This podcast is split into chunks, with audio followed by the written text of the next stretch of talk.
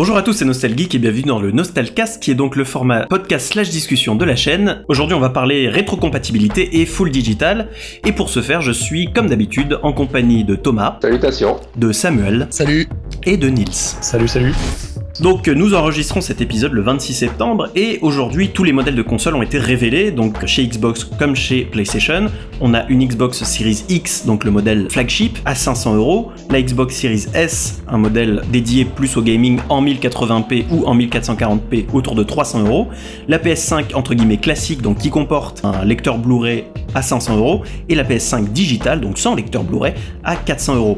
Donc on remarque effectivement que chacune des grandes marques a proposé un modèle full digital qui ne permet pas euh, d'avoir des jeux physiques. On peut se demander quelle est la pertinence d'acheter un modèle full digital. Bien entendu, la perspective de Sony et de Microsoft est très claire, c'est-à-dire tuer le marché de l'occasion et pouvoir euh, maximiser les marges en vendant un maximum de jeux digitaux sur leur, euh, sur leur store, comme le PlayStation Store par exemple, sachant que la manufacture, la fabrication d'un lecteur Blu-ray dans une console ne justifie pas du tout cette différenciation de prix. Hein. Donc Sony et Microsoft tentent vraiment de pousser le full digital. Dans le même temps, on sait déjà que notamment euh, Sony va pousser des jeux plus chers. Les jeux first party euh, style Demon's Souls sur le store digital coûteront non plus 70 mais 80 euros. Euh, élimination des intermédiaires que sont les vendeurs de jeux vidéo physiques. Et bien entendu, élimination du marché de l'occasion qui est dans le marché de la console. Bien entendu, sur le marché du PC, ça n'existe plus.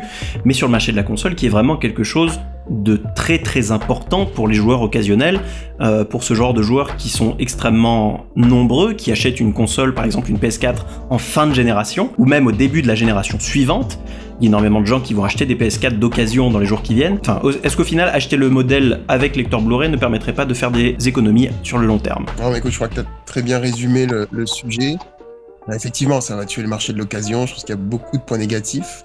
Et si je me fais l'avocat du diable, en même temps, tu as un nouveau service ultra simple, ultra accessible, où tu plus du tout besoin de bouger de ton canapé pour avoir des jeux, tu vois. Hmm. Euh, tu les achètes, tu les, bon, encore aujourd'hui, tu les télécharges, mais on peut supposer que bientôt, il n'y aura même plus besoin de les télécharger. Et tu peux jouer instantanément en ayant accès, voilà, à un store digital et tu peux euh, tout tester depuis chez toi directement, tu vois. Et ça, c'est pratique. Et là, la, la, cette nouvelle génération amorce la transition vers la euh, dématérialisation complète. Mhm. Et du coup, euh, tu peux avoir accès à tout depuis chez toi, ce qui quand même facilite vachement euh, l'accès au jeu, je trouve. Oui, clairement, clairement. Mais du coup, la barrière d'entrée, entre guillemets, est, plus, est beaucoup plus élevée.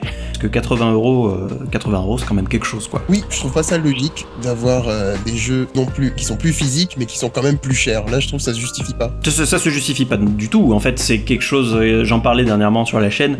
C'est une, tendance du jeu vidéo AAA qui qui plane au-dessus des joueurs depuis un moment. C'est-à-dire que les jeux coûtent plus cher à produire. Ça veut pas dire que ces studios et publishers ne font pas d'argent. Ils en font plus, beaucoup plus qu'avant. Mais les jeux coûtent plus cher à produire et dans cette optique de croissance constante qui caractérise notre euh, société capitaliste, euh, il y a cette exigence d'augmentation des prix, quoi. Alors, moi ça va paraître un petit peu con, mais j'ai l'impression que quand j'achète, euh, quand je télécharge un jeu en ligne, j'ai pas l'impression qu'il m'appartient en fait. Donc du coup, hmm. moi je suis vraiment. Non, c'est pas, c'est pas con. Je, je, suis vraiment quelqu'un de la vieille école, qui va préférer aller acheter ses DVD version physique, enfin ses, jeux version physique. Donc c'est pour ça que moi, pour acheter une console full digital, c'est pas pour moi du tout. Hmm. C'est pas. J'aurais l'impression de me faire arnaquer dans tous les temps, mais euh, voilà. C'est pas con du tout dans le sens où, André, la, vie de Nils après, qui est, qui est joueur PC euh, peut-être depuis plus longtemps que nous tous, le gaming PC avec Steam, etc., euh, c'est dématérialisé depuis de quasiment une décennie. même, même sur le marché du PC, c'est quelque chose qui me, qui me fend le cœur d'acheter un jeu en digital aujourd'hui, alors que j'aimerais bien avoir la boîte, quoi. Oui, non, mais c'est bien, vous avez bien résumé un peu tout. Après, je pense qu'on on, sera obligé qu'on va, on va tendre vers le dématérialisé à 100%. Euh, le PC, comme tu as dit, a déjà commencé il y a une dizaine d'années. Et la console est dans, cette transition-là. On voit bien avec euh, cette génération de consoles où ils font deux consoles, euh, une avec un lecteur Blu-ray et une sans. Et je pense que ça m'étonnerait pas que la prochaine génération serait totalement dématérialisée, hmm. comme le PC. Après, on voit que, que, sur PC, ça fonctionne très bien, qu'il y a des très bons services, donc Steam. Et oui, bon, voilà, on a la nostalgie des CD qu'on avait c'est toujours plaisir de L'installation en jeu avec 5 CD euh, dans la boîte. Voilà, c'est ça. Mais maintenant, euh, c'est euh, comme ça que ça marche sur PC, ça marche très bien. Euh, le seul problème, c'est que sur PC, voilà, on arrive à avoir des jeux qui sont pas aussi chers. Bon, à 80 euros, euh, on arrive à, à s'en sortir sur PC, mais c'est vrai que 80 euros un jeu dématérialisé sur console, ça, ça peut, ça peut freiner euh, les gens, je pense. Ça va freiner énormément de gens, d'autant plus que on parle pas des que les sociétés style Ubisoft, ça rappelle les core gamers, qui eux achètent 2 à 3 jeux par mois euh, grand max. Euh, mais la plupart des joueurs vont acheter à peu près un jeu tous les 6 mois, si ce n'est moins, si ce n'est euh, un, jeu par an. Donc 80, euh, là, et là on parle de jeux à 60-70 euros. Donc 80 euros, c'est quand même une somme qui est conséquente. Euh, si on est en plus sur un jeu qui ne propose pas beaucoup de contenu ou qui propose par-dessus des microtransactions, etc., ça reste quand même assez, assez prohibitif.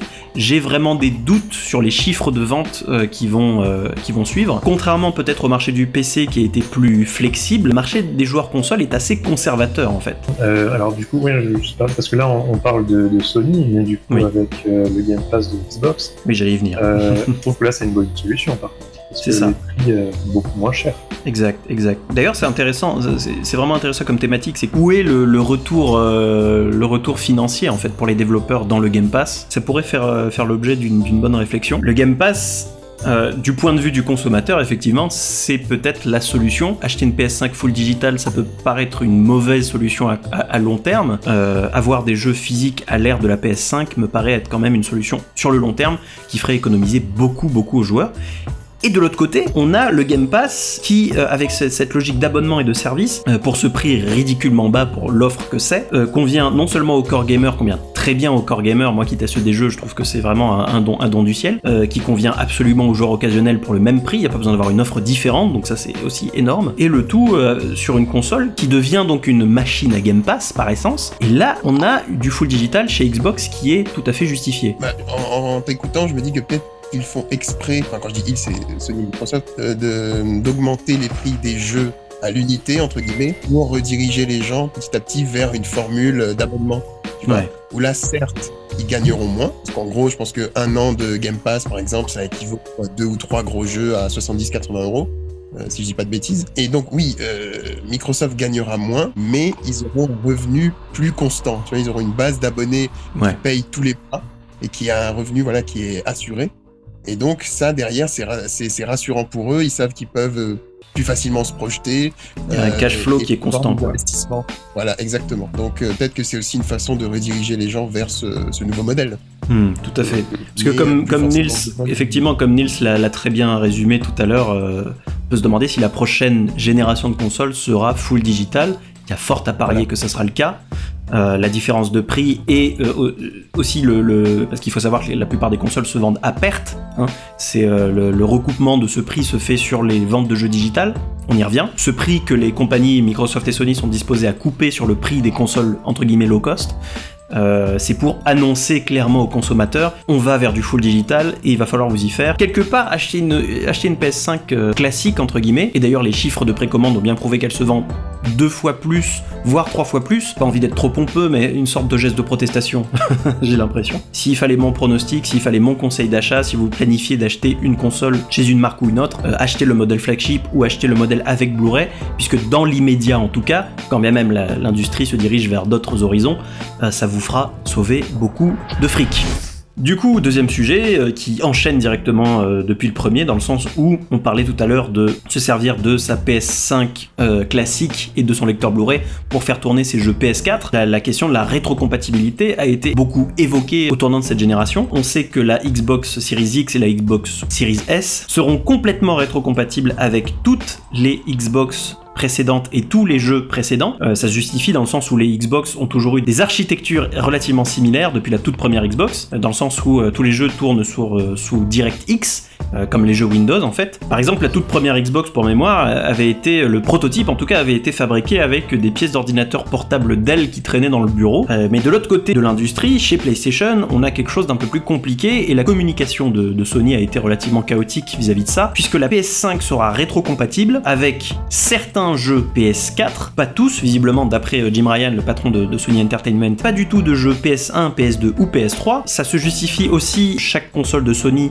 au contraire de Microsoft, a une architecture extrêmement particulière. Euh, je parlais euh, sur une des vidéos de la chaîne de la PS3 et de son processeur Cell. Émuler le Cell encore aujourd'hui, même sur PC, même sur le meilleur processeur gaming de l'industrie right now, à savoir le i9 10900K, ça reste quand même quelque chose de très difficile. Donc on a deux poids deux mesures, mais du coup se pose la question suivante est-ce que la rétrocompatibilité est réellement importante pour les joueurs? Mon opinion et ma perception des choses, c'est que le joueur moyen, joueur lambda, n'en a absolument rien à carrer de, la rétrocompat. Qu'est-ce que vous en pensez? Alors, euh, est-ce que c'est important? Je dirais pas important, mais c'est un plus, c'est un avantage. Euh, surtout en plus, si tu me dis que la Xbox euh, fait tourner tous les jeux des anciennes générations, c'est ça hein, Oui, c'est ça, depuis la toute première Xbox. Depuis la, toute première Xbox, franchement, c'est pas mal. Hmm. Ça, peut, ça fait un gros catalogue de jeux pour une seule console. C'est ça. ça et ça joue encore dans, cette, dans, dans, cette idée de, d'écosystème euh, Microsoft. Je pense que oui, euh, surtout pour Microsoft, je pense que c'est, pas mal parce que ça compense un peu le manque d'exclusivité euh, mm. par rapport à Sony, ce genre de choses. Alors mm. après, est-ce que c'est vraiment important Je dirais que c'est, c'est un plus qui, qui n'est pas négligeable. Alors moi, vraiment, je vois pas je vois pas du tout l'utilité d'une rétrocompatibilité euh, des consoles maintenant. Parce que mm. moi, je suis en train de repenser euh, notamment à la, à la PS2, qui pouvait faire une rétrocompatibilité des jeux sur PS1. Mais ça, c'est parce que euh, ils n'avaient pas beaucoup de jeux à, la sortie de la PS2, il n'y avait pas beaucoup de jeux, donc du coup la rétrocompatibilité c'est pour dire on étoffe un petit peu le catalogue de jeux euh, de la PlayStation au début du lancement pour euh, justement les, les, nostalgiques de la PS1 se disent oh il y a, y a mm. Tomb Raider sur le euh, je peux jouer à mon Tomb Raider sur la PS2 et en plus il y a les joysticks analogiques dessus donc ça va me faciliter la tâche. Là c'est ça c'était un plus mais maintenant je vois pas trop l'utilité parce qu'avec tout ce qu'on a comme jeu, toutes les exclusivités qu'on peut avoir d'un côté comme de l'autre même mhm. si euh, sur Xbox c'est pas aussi étoffé que sur euh, PlayStation. C'est ça, moi je, je vois pas la rétrocompatibilité utile maintenant en fait. D'accord. Euh, ça a été fait beaucoup trop tard pour moi. Ouais, et on se souvient d'ailleurs aussi, euh, je fais écho à ce que tu disais, euh, de, la, de la PS3 FAT, le modèle PS3 FAT, donc le modèle lancement de PS3.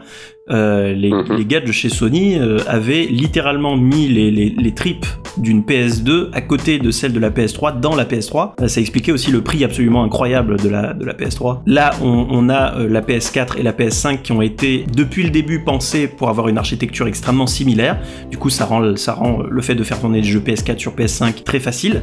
Mais effectivement, c'est pas forcément toujours le cas, euh, la PS3 étant euh, le vilain petit canard de chez, de chez Sony. Euh, oui, je suis d'accord avec ce que disait Thomas. Je pense qu'effectivement, en fait, quand un, quand tu achètes une nouvelle console, ça fait un peu mal de te dire que tous les jeux que tu avais avant de la génération précédente, tu vas devoir bah, soit mm. les reprendre, euh, en tout cas tu pourras plus y jouer, tu vois. Je pense que c'est dans cet état d'esprit-là que les, les gens qui demandent la rétrocompatibilité euh, abordent le sujet. Et ça, je peux comprendre. Mm. Mais c'est vrai que c'est un peu tard, effectivement, aujourd'hui, de, de, se poser cette question. Et comme on disait juste avant que on se dirige vers la dématérialisation totale dans les prochaines années, c'est un sujet qui se posera même plus. Enfin, les, les jeux qu'on aura achetés physiquement, si ça existe encore et qu'on n'est pas tous passés à, un abonnement, à un catalogue, j'imagine seront liés à notre compte, si, euh, si, là on se vraiment ramaqué, et on les retrouvera quand on se connectera à notre compte sur la nouvelle euh, la plateforme de la génération suivante et on pourra y jouer parce qu'il y aura plus la même contrainte ça. de performance euh, euh, physique. C'est ça. Donc c'est le, le PC en fait, c'est le PC tout simplement. C'est ça, exactement, exactement. C'est un PC, comme tu disais, ça a été construit à partir de PC, ça restera des, des PC. Donc oui, c'est un sujet qui qui est pas le plus important aujourd'hui. Je pense qu'il concerne une minorité de joueurs. Oui, voilà. La plupart des joueurs qui achètent une nouvelle console, la plupart des joueurs qui vont se déplacer pour acheter la Xbox One X ou euh, la PS5 vont penser avant tout au futur vont penser à des jeux qui vont sortir à l'avenir, que ce soit donc euh, bah, Elder Scrolls 6, euh, on va en parler euh, sur a priori Xbox, Horizon Forbidden West, donc Horizon 2, et Spider-Man Miles Morales étaient supposés à l'origine être des exclusivités PS5, donc ne tournaient que sur la PS5, mais Sony a rétro-pédalé dans sa communication en disant que ce serait en fait des jeux cross-gen, donc des jeux qui seraient aussi disponibles sur la PS4. Je trouve que ça envoie pas le bon message parce que ce sont non du tout tu dis que c'est compatible avec l'ancien, dans ce cas-là, il n'y a plus rien de nouveau. C'est ça. PS4 peut le tourner, j'ai pas envie d'acheter une PS5 pour jouer à ça, tu vois, je sais que je vais pas être ébloui. C'est ça, d'autant plus que l'argument principal de, Sony, c'était euh, c'était on croit, on croit toujours aux générations, quand vous changez de console, vous changez de génération, et quand vous changez de génération, vous avez de nouveaux jeux. Là, c'est pas du tout le message que ça, que ça envoie, quoi. Parce que là, le message qu'ils envoient, c'est acheter la console juste avant. C'est pas acheter la, console next-gen. Ouais, c'est ça. c'est ça. C'est, euh, Sauf si vous voulez les ouais, jeux, c'est- les jeux plus jolis, quoi. D'autant plus que les jeux cross-gen aur- auront tendance, parce que bon, généralement, il est de bonne loi lorsqu'on développe un jeu de faire un nivellement par le bas. On en parlait dans le tout premier Nostalcast quand on parlait de, de Halo. Euh, C'est-à-dire qu'on développe d'abord pour la plateforme qui a le moins de performance possible, de manière à pouvoir ajouter des choses par-dessus, des graphismes plus jolis, des moteurs de lumière, euh, des, des modèles plus, des textures plus, plus détaillées, etc. Ça rend le- procédé plus facile, mais ça veut dire aussi que l'ADN esthétique, graphique, technique du jeu sera bridé par l'appartenance à une autre plateforme. C'est ce qu'on a vu sur Halo Infinite qui, après ce backlash-là, a été repoussé. Est-ce que c'est ce qu'on va voir sur euh, Horizon? À voir. À voir, parce qu'on a très peu d'images, très peu de gameplay. Du coup, bah, enchaînons sur le prochain sujet, à savoir le rachat de Bethesda par Microsoft pour la modique somme de 7,5 milliards de dollars. Ça fait beaucoup de kebab. c'est ça ta transition? C'est ça que je veux comprendre. vous laisser dire ça? Mais je peux pas vous laisser dire ça. Le kebab, comment, comment, il y, a une, il y a un héritage kebabique. Ça, bien sûr, on le sait tous. On l'a tous appris au collège, ça, monsieur. Mais il est différent selon les provinces. On la connaît tous, la guerre du kebab qui s'est terminée en 39. On la connaît, merci monsieur. Mais C'est un personne événement ne dont on parlera. Personnellement, j'ai perdu beaucoup ce jour-là, monsieur. C'était un mardi. Et euh, Ouais. Tout ça On pour disait dire- quoi?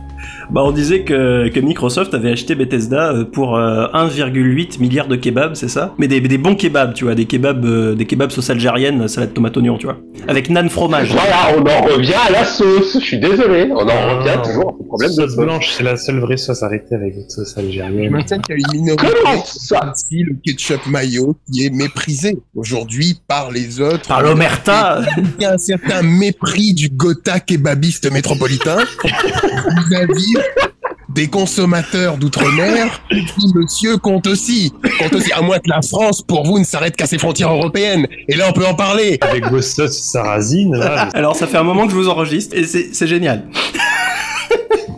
on a pas mal de choses à dire sur les kebabs. En fait. oui, en vrai, on va, on va faire un nostalcast juste sur le Je kebab. vais dire que le kebab sur la rétrocompatibilité. Ouais, mais l'analyse de du paysage vidéoludique euh, par le kebab, moi je trouve que c'est quelque chose d'intéressant. Microsoft a acheté Bethesda et Zenimax pour 7,5 milliards de dollars. On va pas repartir sur le kebab là maintenant. Ça représente Bethesda Softworks, donc euh, qui sont les papas des Elder Scrolls et Fallout. Euh, id Software, donc qui produit Doom et Quake. Arkane Studio, donc euh, notamment Arcade Lyon, qui ont produit les Dishonored, Deathloop et Prey. Euh, c'est Machine Games qui euh, produit les Wolfenstein, Tango Gameworks qui a produit The Evil Within, Zenimax et, euh, et les Elder Scrolls Online aussi, qui est un MMO qui a survécu euh, relativement longtemps. Donc euh, fun fact, maintenant que Bethesda et tous ses IP appartiennent à Microsoft, euh, Microsoft se retrouve en fait à produire certaines exclusivités PS5, euh, en tout cas temporaires, comme euh, Deathloop dont on a parlé dans les précédents Nostalcast ou Ghostwire Tokyo, qui sont des exclusivités PS5. De ce fait, vu que tous ces jeux et toutes ces propriétés appartiennent maintenant à Microsoft, on peut penser qu'ils vont rejoindre l'écosystème Xbox et le Game Pass. Donc ce Game Pass qui s'enrichit encore évidemment d'une offre exceptionnelle avec toutes ses licences. On a par exemple eu la news que Doom Eternal, qui est un jeu qui n'avait pas bien marché, et c'est dommage parce qu'il avait été extrêmement bien reçu par la critique, et euh, pour l'avoir fait, c'est un FPS qui est, qui vraiment hors norme, qui ressemble à absolument rien, de ce que j'ai pu voir, euh, c'est- à mi-chemin entre le FPS, le jeu de rythme et, euh, et Satan, et c'est vraiment, vraiment, vraiment top. Donc il sera disponible le 1er octobre si ma mémoire est bonne sur le Game Pass. C'est un excellent jeu. C'est aussi une acquisition qu'on voyait presque venir. Wolfenstein 2, Prey et Dishonored 2, euh, c'était tous les trois des jeux relativement bien reçus par la critique, mais de la même manière que Doom, ne s'était pas du tout bien vendu. Fallout 76, n'en parlons pas, il a floppé de façon monumentale, euh, puisqu'il s'adressait à une communauté qui n'aime pas le live service, la communauté de Bethesda, la communauté des Elder Scrolls, euh, qui joue toujours à Skyrim par exemple. Donc c'est une communauté qui n'aime pas le live service, qui n'aime pas les microtransactions, et du coup, d'une certaine manière, la production de Fallout 76, dont je parlais dans, dans ma dernière vidéo sur Sea of Thieves, c'était aussi un moyen de renflouer les caisses aussi pour Bethesda en, en pompant un jeu bourré de microtransactions et bourré de live service. Bon, c'est juste que c'était de base un jeu qui n'était pas terrible, donc effectivement, ça n'a pas euh, marché. Le beau geste marketing de, de Xbox qui en plus l'annonce juste après euh, l'annonce des PS5. Je pense que c'est pas pas fait au hasard. Mhm. Euh, voilà, mais ils rajoutent encore des jeux. Euh, déjà tous les jeux des anciennes générations euh, qui se rajoutent leur catalogue. Maintenant, les, ouais, comme tu disais, les jeux de Bethesda pour offrir un peu des, des- de plus d'exclusivité à Xbox. En fait, je me demande si. Je sais pas s'il y a déjà eu une communication là-dessus, Mhm. mais est-ce que tous les jeux Bethesda vont devenir des exclusivités Microsoft maintenant? Il y, a eu, un doute là-dessus, bien entendu. euh, Twitter, euh, Twitter n'en a pas dormi de la nuit et euh, tout le monde essayait de, questionner Phil Spencer, à savoir le patron de la division Xbox, sur ce sujet, qui a répondu de manière extrêmement évasive sur la question en disant que ça se ferait au cas par cas, en fait. Donc, je pense que si Microsoft voit l'occasion de, mettre le prochain Elder Scrolls, à savoir la suite de Skyrim, pour ceux qui ne suivent pas, en exclusivité au moins temporaire pendant 6 mois, 1 an à la Xbox et au PC, je pense qu'ils vont saisir l'occasion. D'un point de vue business, ça me paraît stupide de pas le faire en fait. T'en penses quoi? Oui, ils doivent réfléchir à comment le faire Ouais. sans se mettre dos euh, les joueurs de- des jeux Bethesda, effectivement. C'est ça, ça. Après, euh, comme disait Macron, euh, ils ont le droit. Bah oui, ils ont acheté, ils ont payé. Voilà. Est-ce que Microsoft n'est pas en train de d'appliquer la logique Disney en fait au, au paysage du gaming, à savoir on a notre force principale, c'est pas forcément notre inventivité et notre management d'un écosystème de studios comme euh, comme Sony, mais c'est notre porte-monnaie euh, quasiment infini. Et du coup, on achète euh, licence sur licence, studio sur studio, publisher sur publisher, histoire de, de vraiment avoir un argument dans toutes les conversations possibles et imaginables, quoi. Oui, oui, oui, complètement, complètement. Ils font aussi des, des créations maison comme Netflix, tu sais, avec Sea Thieves qui est de Xbox Game Studio, tu vois, et Rare, euh, si j'ai pas de bêtises, Ouais. mais Xbox est, est aussi euh, dedans. Euh, donc oui, non, clairement, en fait, le, le secteur du jeu vidéo suit exactement la même tendance que le secteur euh, du cinéma, avec voilà de très très gros studios qui en rachètent les autres et qui construisent des, des gros groupes avec un catalogue énorme. Et Mm. on aura, le, euh, nous, consommateurs, un choix à faire entre plusieurs catalogues. Et pour ceux qui ont la chance, euh, ils vont pouvoir tout acheter. Enfin, on sera obligé de s'abonner à tous les services pour bénéficier du, du catalogue le plus complet. C'est ça. Ça sera aussi l'occasion pour euh, tous les studios et Bethesda de mettre en commun un certain nombre de technologies, et ça on n'en parle pas beaucoup. Euh, c'est euh, Gia, Gia Phototech, qui est la petite youtubeuse tech qui monte vraiment sur le YouTube français, qui en parlait dans, dans une suite de vidéos que je trouve vraiment géniale. Donc un certain nombre de technologies qui pourront être mises en commun entre Microsoft et Bethesda, à commencer par le, Creation Engine, qui est le moteur sur lequel tournent tous les jeux Bethesda depuis un moment, qui permet de faire des jeux extrêmement rapidement tout en permettant le modding, mais qui a besoin d'une refonte complète de sa technologie, euh, parce certains aspects euh, des derniers jeux Bethesda font encore penser à du Fallout 3 ou des jeux PS3, euh, mais euh, l'expertise d'autres studios chez Microsoft, par exemple Playground Games, qui a un moteur qui fonctionne très bien sur les Forza, et qui en plus va s'occuper d'un RPG puisqu'ils sont en train de refaire le prochain Fable, cette mise en commun pourrait vraiment être sympa, remettre à la, technologie de Bethesda, à l'orée de l'arrivée, je dirais, des, nouveaux gros jeux de Bethesda, à savoir Starfield euh, et Elder Scrolls 6, etc. Il y a aussi Orion, qui est une technologie de streaming de jeux, encore une fois, qui pourrait bénéficier, qui pourrait s'ajouter euh, à xCloud, alors qui serait a priori révolutionnaire, mais on n'a pas beaucoup d'informations sur Orion. Au lieu de faire en sorte qu'un un PC hébergé sur un serveur projette euh, du gameplay sur le net jusqu'au jusqu'à jusqu'au téléphone ou à l'ordinateur du joueur, cette technologie a été pour faire en sorte que ce soit le moteur du jeu lui-même qui stream sur le réseau. Donc ça coupe un, intermédiaire qui est certes, euh, on le devine, pas euh, faramineux en termes de, de, gain de performance, mais à ce qui paraît, ça permet euh, d'avoir un, gain de latence qui ne serait en réalité pas négligeable. Bon, bah, je vais te demander à toi, Samuel, ta perspective, sachant que tu es un jeune utilisateur de xCloud depuis quelques jours maintenant. Oui, oui, oui. Bah écoute, c'est intéressant. C'est pas encore euh, 100% abouti, dirais. De ce que je comprends, tu as encore une séparation entre euh, le catalogue PC et le catalogue Xbox téléphone, tu vois. Ouais. Et certains jeux apparaissent deux fois sur le store sans synchronisation entre eux. Et tu peux voilà, soit jouer à l'un, soit jouer à l'autre, mais pas retrouver ta sauvegarde sur le cloud entre les deux. J'espère que ça viendra. Donc le, sur ce point-là, le, le système n'est pas encore tout à fait euh, fini selon moi. Il faut qu'ils ajoutent ça. Après, sur l'expérience sur téléphone que j'ai pu tester euh, récemment, écoute, alors il faut avoir une très bonne connexion. Ouais. Mais Ça va euh, de soi. malheureusement pas encore, euh, euh, ça va pas encore se démocratiser, je pense, euh, aujourd'hui, mais peut-être avec la 5G ou dans les prochaines années, on sait pas. Euh, mais si c'est le cas, ça fonctionne très bien. Il n'y a très peu de latence avec la manette. J'étais agréablement surpris de voir que ça tournait très bien avec une manette euh, de PS4. Ouais, qui- on Mhm. n'avait pas forcément besoin d'une manette de Xbox pour jouer euh, à, à des jeux sur le Game Pass. Ouais. Euh, L'offre de lancement, comme tu disais un peu plus tôt, est très accessible. Après avoir sur le long terme, je crois qu'ils sont, ils vont pricer ça entre 15 et 20 euros, je sais plus. Donc à voir si quand on sera au vrai tarif, ça reste rentable. Parce que Mhm. le catalogue aujourd'hui n'est pas non plus extrêmement fourni, mais c'est les débuts. Mais écoute, euh, ouais, prometteur, prometteur. J'étais très agréablement surpris. Hmm, plus prometteur que, que par exemple Amazon Luna qui, qui a été annoncé hier soir, c'est ça? Euh, Luna, euh, c'est trop récent pour qu'on en parle. Enfin, Oui, ça montre juste qu'ils ils s'arment aussi, ils ont un petit peu de retard sur Microsoft, mais c'est pas choquant parce que Amazon s'est lancé il y a, là aussi très récemment sur le marché.